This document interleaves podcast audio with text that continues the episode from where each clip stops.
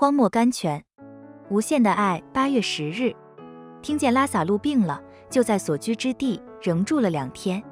圣经约翰福音十一章六节，在前一节圣经里，我们明明看见耶稣素来爱马大和他妹子，并拉萨路。圣经约翰福音十一章五节，怎么他所爱的人病了，还不立即前去呢？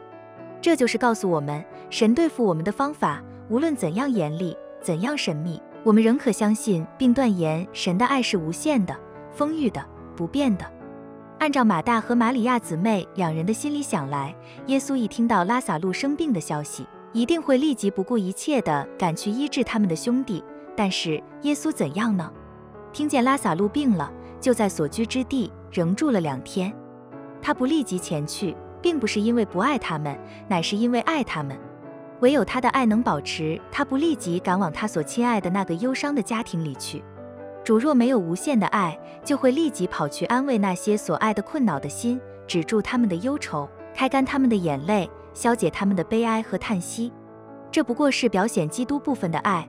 唯有叫人从死里复活，叫人认识神的荣耀，又叫人信心得以坚固，这才是完全的爱。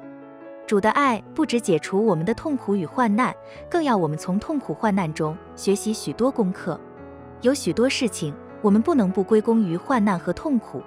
基督徒生活上有许多美德，都是由患难和痛苦来的。因为没有试炼，就没有信心；没有需要容忍的事情，就没有忍耐；没有艰难，就没有经历。